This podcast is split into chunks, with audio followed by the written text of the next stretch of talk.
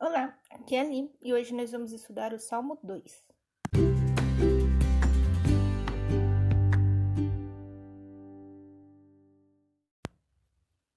Bem-vindos ao Libo Café e hoje nós vamos estudar o Salmo 2. O drama messiânico. Por que as nações se amotinam e os povos meditam em vão? Os reis da terra se insurgem e unidos os príncipes conspiram contra o Senhor e contra os seus messias. Rebentemos seus grilhões, sacudamos de nós suas algemas. O que habita nos céus ri. O Senhor se diverte à custa deles. E depois lhes fala com ira, confundindo-os com o seu furor. Fui eu quem consagrei o meu rei sobre Sião, minha montanha sagrada. Vou proclamar o decreto do Senhor. Ele me disse: Tu és meu filho, eu hoje te gerei. Pede e eu te darei as nações como herança, os confins da terra como propriedade. Tu as quebrarás como um cetro de ferro, com um vaso de oleiro as despedaçarás. E agora, reis, sede prudentes, deixai-vos corrigir, juízes da terra. Se via e haver com temor, beijai seus pés com tremor, para que não se irrite e pereçais no caminho, pois sua ira se acende depressa. Felizes aqueles que nele se abrigam. O Salmo 2 é classificado como Salmo Real, utilizado na unção dos reis. O salmo instrui tanto o povo quanto o rei para os planos de Deus. O sacerdote unge o rei como representante de Deus na terra. O rei, então, como herdeiro de Deus, reina para e com ele, e assim vencerá qualquer inimigo. O salmo foi escrito na época em que o povo conforme o sistema tribal. E pediram ao sacerdote um rei.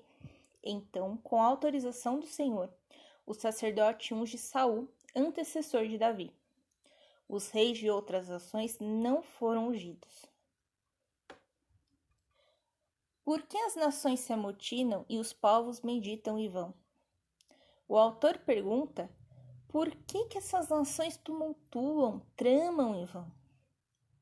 E aí a resposta: os reis da terra se insurgem, e unidos os príncipes conspiram contra o Senhor e contra os seus messias.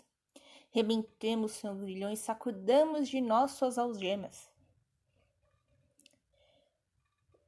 Eles querem quebrar as crenças e mandar para longe algemas e cadeias, ou seja, vão deixar que sejam dominados por outra nação e se tornem escravos.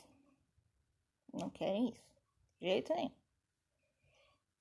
E aí segue o salmo. O que habita nos céus ri, o Senhor se diverte à custa deles. E depois lhes fala com ira, confundindo-os com o seu furor. O autor afirma que Deus não se agrada com isso e vai se dirigir a esses outros reis com fúria. Nos versículos de 6 a 7 temos as falas: Fui eu quem consagrei o meu rei sobre Sião, minha montanha sagrada. Vou proclamar o decreto do Senhor. Ele me disse: Tu és meu filho, eu hoje te gerei. Temos aqui o diálogo de Davi com Deus que ungido rei no Monte Sião recebe do Senhor a unção do herdeiro.